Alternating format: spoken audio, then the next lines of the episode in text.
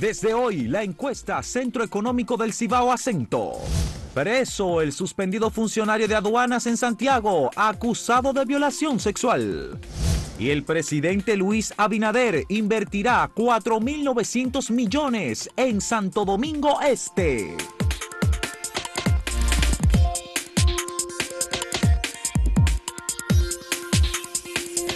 Este lunes se cumplen 11 meses de que se registrara el primer caso de COVID en la República Dominicana.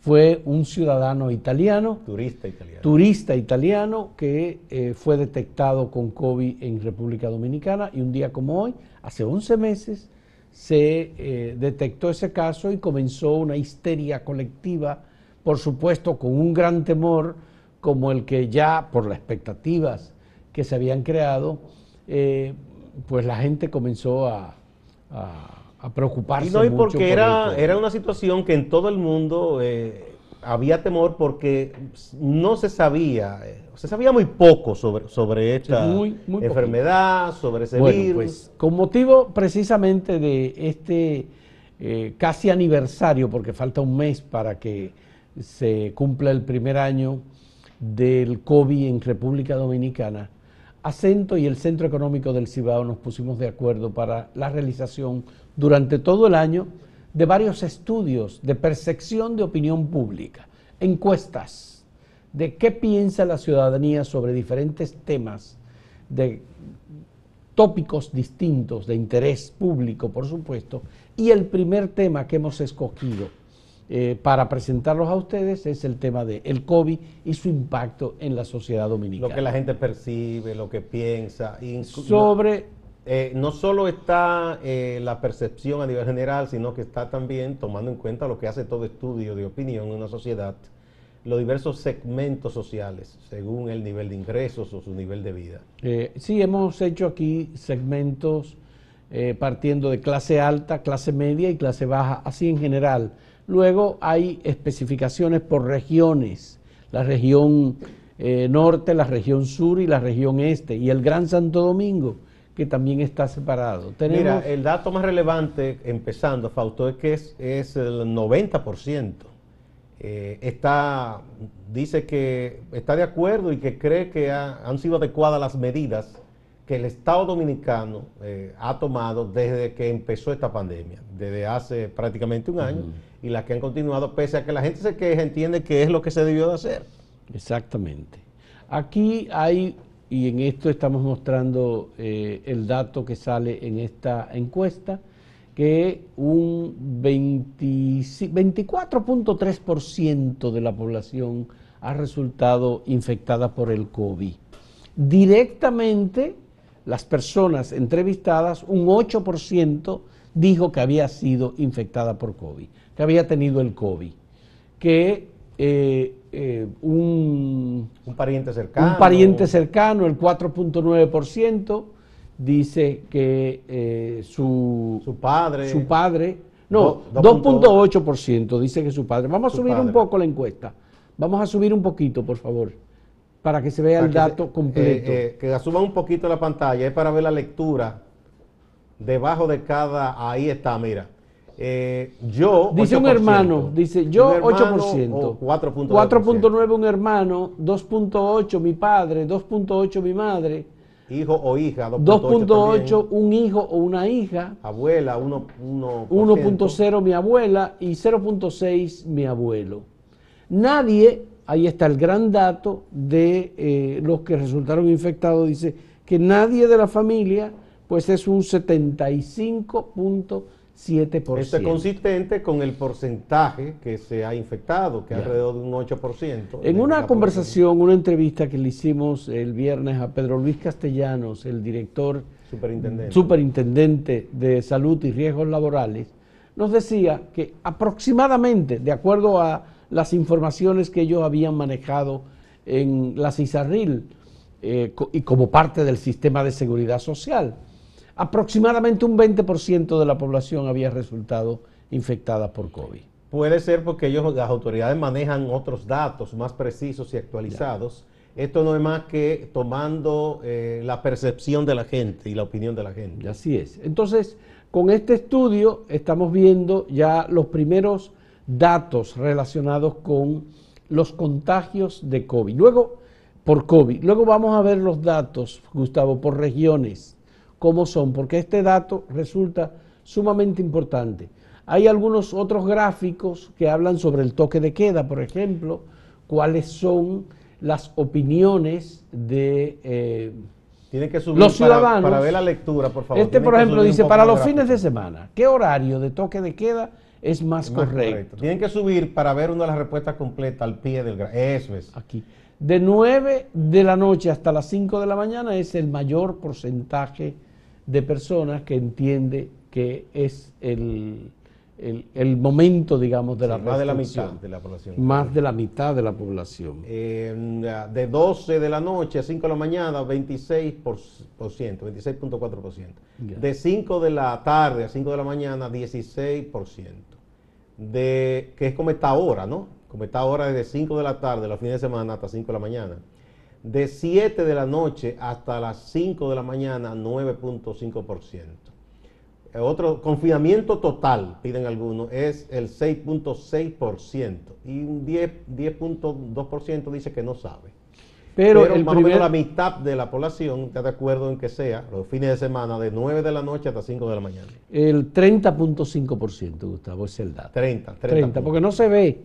Sí, pensé que era 50, sí, es que no, no está. No, no, no, no, es que no se ve. Bueno, es la mayor cantidad, permitirnos eh, aunque no está tan lejos de lo que hablan de 12 de la noche Ahora sí. ahora sí se Ahora ve. sí se ve. Ahora sí estamos viendo bien. ese correcto. Es, ese es el dato. Luego, por supuesto que hay muchos otros datos que en la medida en que vayan transcurriendo los días vamos a ir entregando. Y esta eh, es la, visión, eh, Fausto, de lo que la gente percibe o piensa sobre cómo se ha manejado la pandemia. Eh, vendrá otra entrega sobre la misma pandemia, cómo ha afectado la economía y la vida de la gente. Y luego tratamos mm. también otros temas de interés político y general, de otra índole. Bueno, de interés político, interés religioso, el confinamiento, el, estrechamiento o distanciamiento de las relaciones que han estado, personales que han estado confinadas, la cantidad de personas que se ha acercado más a la iglesia, los que se han alejado mucho más de la iglesia como consecuencia del COVID. Eso es parte de cómo el COVID ha eh, afectado la vida de la gente. Los que se unieron y no eh, pudieron mantenerse viviendo solo, por ejemplo. El tema de la ah, soledad. Ah, bueno, es un aspecto. Sí, dice que esto sirve hasta para reconciliar parejas y, para divorciar también. También, ciertamente, se han dado también divorcios. Gente que no, ha soportado eh, la convivencia tanto tiempo bajo techo. Bueno, pues los proyectos que se han detenido, los proyectos que han comenzado, el tipo de negocio que ha comenzado, como consecuencia de la pandemia. Pero bueno, vamos a hacer una pausa. Sí, eh, y, volvemos. y eh, volvemos. vamos a motivar la pregunta del día de hoy. República Dominicana no reconoce a Guaidó, Juan Guaidó, el que se autodeclaró presidente de Venezuela. Pero tampoco ahora eh, reconoce el Parlamento de Venezuela recientemente juramentado fruto de las últimas elecciones que se hicieron en ese país. ¿Qué opina usted? ¿Estoy de acuerdo? no estoy de acuerdo o República Dominicana no debe inmiscuirse en los asuntos de Venezuela? Vamos a la pausa y veremos las respuestas más adelante.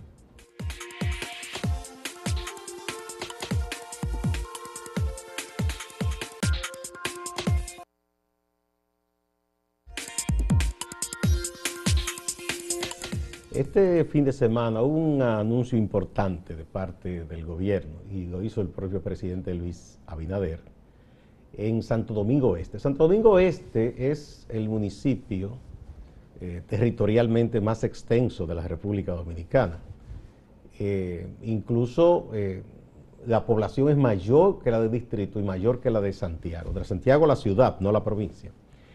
Ah, y es una parte del Gran Santo Domingo que durante muchos años fue tenida a menos en un sentido de que la gente decía, bueno, de aquel lado, una forma hasta despectiva de referirse a quienes habitaban en Santo Domingo Este, que hace muchos años dejó de ser los minas nada más, es decir, eso se ha extendido muchísimo. Hay un boom de negocios e inversiones en el ensanche Osama, por ejemplo, eh, Alma Rosa por igual. En esa zona se están construyendo muchas torres de apartamentos. Han abierto cadenas de negocio, las principales eh, tiendas, ¿verdad? Grupos eh, que venden productos al detalle y centros comerciales.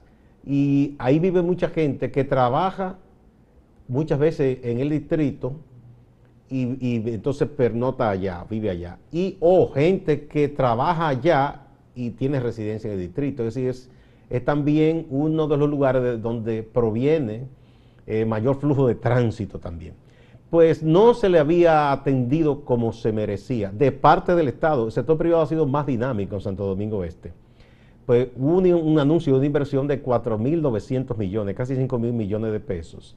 Se hará un campus de la Universidad Autónoma de Santo Domingo, que es muy necesario porque la UAS, que, se había, que es la gran universidad estatal, se había estado extendiendo, incluso tiene en provincias lejanas del suroeste, por ejemplo, que son mucho menos pobladas que Santo Domingo Este, tiene eh, centros universitarios, o más bien eh, eh, subcentros, como llaman. Y aquí se va a hacer esta universidad, es importantísimo. Eh, y requiere además Santo Domingo Este que se dé un aliento a proyectos que tiene la alcaldía, pero que no cuenta con los recursos suficientes. Ha habido muchas críticas al alcalde Manuel Jiménez. Él ha dicho, bueno, que, él no tiene todos los recursos necesarios. él tiene un plan de lo que debe ser esa ciudad, está tratando de avanzarlo. No le ha ido muy bien a juzgar por las críticas que uno ve que, que se le hacen a Manuel Jiménez, pero ahora va a tener este paldarazo del gobierno. Bueno, la presencia del presidente de la República, Luis Abinader, en Santo Domingo Este es un resultado de un agravamiento de la crisis en el gobierno local encabezado por Manuel Jiménez.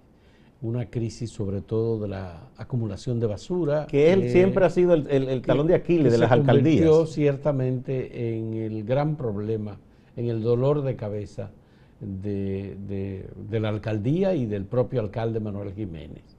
El presidente le visitó, conversaron, eh, se habló de los proyectos, el ministro de Obras Públicas estuvo, es decir, ha habido una confluencia de sectores alrededor de la alcaldía de Manuel Jiménez, que ha sido un aliado importante desde muy temprano del presidente Luis Abinader, del Partido Revolucionario Moderno, Recuerden que Manuel Jiménez pasó del Partido de la Liberación Dominicana al Partido Revolucionario Moderno y muy temprano se convirtió en el alcalde, el candidato alcalde de Santo Domingo Este.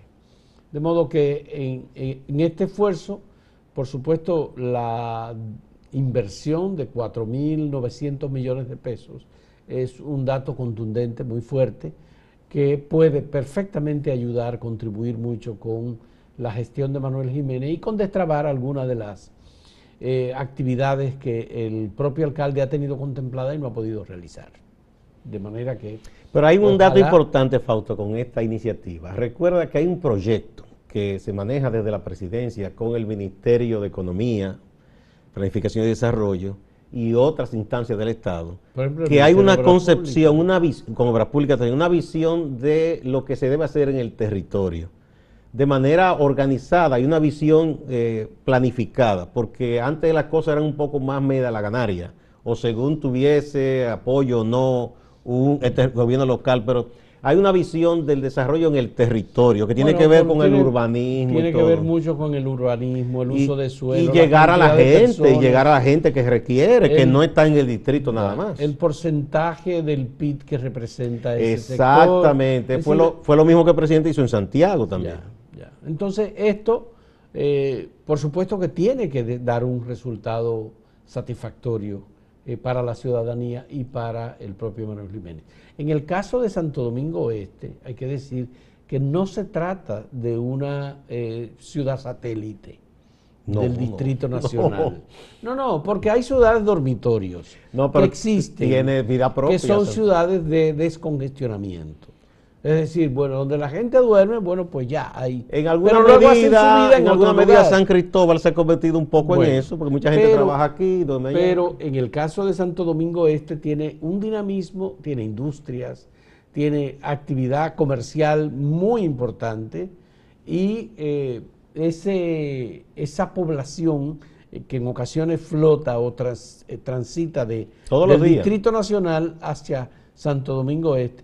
No sé, creo que en algún momento se hizo un cálculo de la cantidad de personas Se habla de que, se mueve. Casi que un millón de casi personas. un millón, eran los cálculos que había hecho. el cálculo, casi un millón de personas. Sí, sí. Por supuesto, eh, esas personas eh, se entiende que deben también cotizar en, esa- en ese, en ese municipio.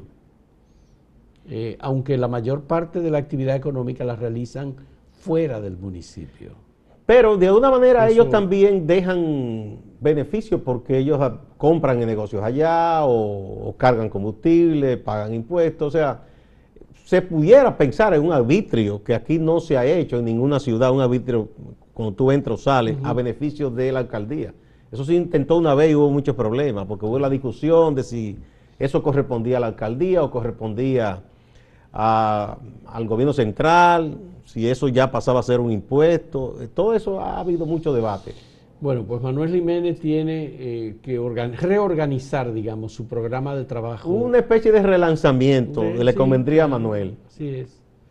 Eh, yo creo, Gustavo, que el gobierno ha ido contrayendo compromisos muy importantes en muchos lugares, sobre todo con inversión de capital o inversión del gobierno en solución de problemas. Y yo creo que es bueno que no se concentre todo en un solo lugar, eso es importante, porque No, pero hay eran de las críticas que había a las pasadas gestiones, no a la de Danilo, hay que decir. En esos aspectos Danilo fue un poco más distributivo, pero eh, Leonel Fernández se concentró en grandes obras, prácticamente en la capital, eh, o después en el polo turístico de- del este, pero eh, es bueno distribuir más eh, los recursos. Bien, vamos a recordarle la pregunta que tenemos para ustedes en el día de hoy sobre la decisión del gobierno dominicano de no reconocer al gobierno de Juan Guaidó y tampoco reconocer al nuevo parlamento que resultó de unas elecciones muy cuestionables o muy cuestionadas en Venezuela. ¿Usted qué opina con esa posición del gobierno dominicano? ¿Estoy de acuerdo? ¿No estoy de acuerdo? ¿O República Dominicana no debe inmiscuirse en este asunto? Vamos a ver.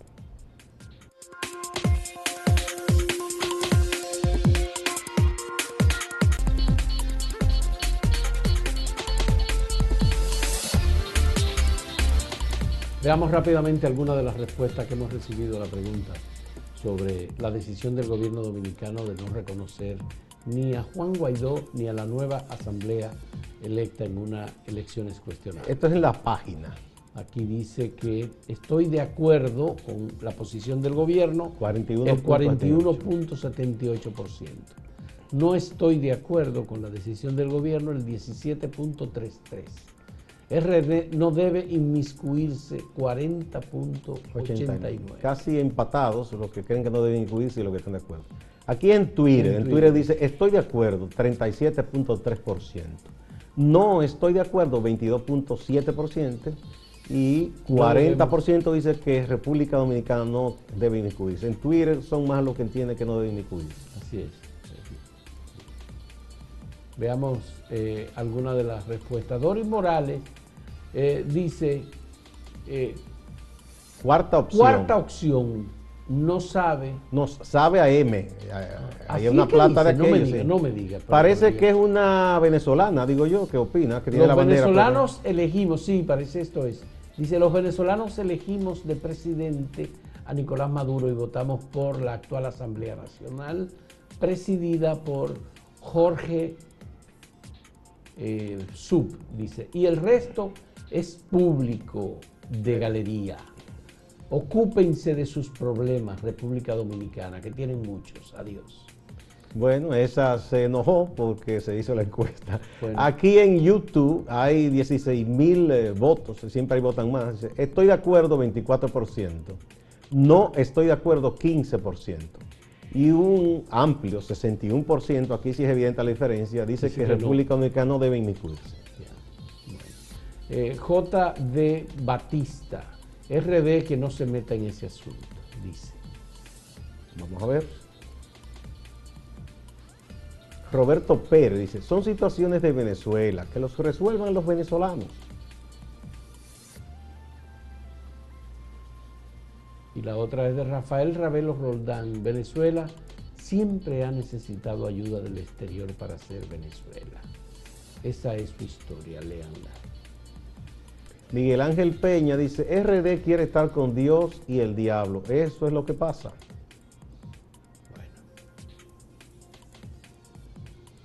Y Raúl Brito, ¿y quién diablo es Guaidó? Si lo único que ha hecho es robar el dinero del extranjero de empresas venezolanas.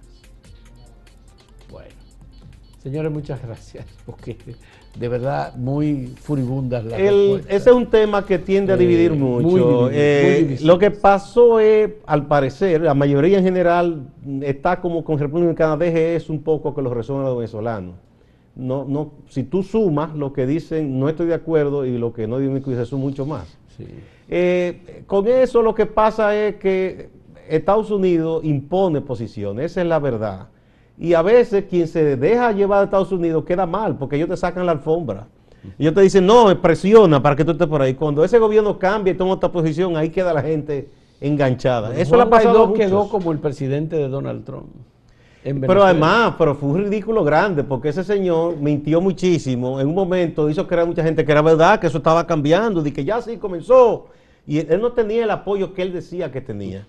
Yo creo que ahí eh, los países que se fueron de boca apoyando a Guaidó han quedado muy mal. Y yo creo que él ha quedado muy mal. Dichoso ha sido él, que lo han dejado tranquilo y no lo han metido preso. Pasamos con nuestro compañero eh, Máximo Laureano, que está cada día ofreciéndonos desde Santiago informaciones de la región del Cibao y de Santiago. Veamos lo que nos tiene Máximo Laureano en este lunes. Adelante, Máximo. Gracias por la conexión. Antonio Gómez Díaz es funcionario de la Dirección General de Aduanas en Santiago. Está suspendido, investigado por la presunta violación sexual a una compañera de trabajo.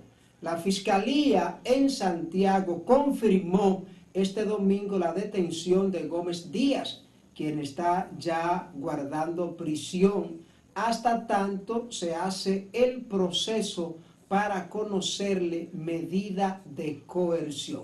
Esa información la confirmó el fiscal titular de Santiago, José Francisco Núñez Ledesma. Cambiamos el tema. Abel Martínez sigue su defensa en torno a la auditoría de la Cámara de Cuentas que revela en sus resultados irregularidades en su primera gestión, entiéndase 2016, 17 y 2018. La verdad sobre informaciones relativas a auditorías al ayuntamiento. En el año 2018 descubrimos irregularidades en el Departamento de Recursos Humanos de este ayuntamiento. Inmediatamente investigamos, recabamos las pruebas, cancelamos al funcionario responsable de recursos humanos y lo sometimos a la acción de la justicia. Pedimos la auditoría a Cámara de Cuentas de esa gestión para solidificar el expediente. Auditoría que ya fue entregada y que depositamos en el tribunal que está conociendo el caso y que esperamos sanciones ejemplarizadoras para el responsable o los responsables de estas anomalías. Esa es la verdad y es el compromiso y responsabilidad de nosotros como ayuntamiento. Así lo anunciamos en febrero de 2018 cuando descubrimos este caso.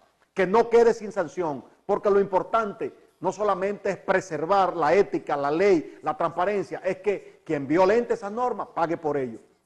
En la comunidad de Puñal, municipio de Santiago, se inauguró un puente que hace 60 años, 60 años se había iniciado. Ese puente une varias comunidades entre la carretera Puñal o carretera Duarte Vieja y la autopista Duarte. Distante pero pendiente. Siga la programación.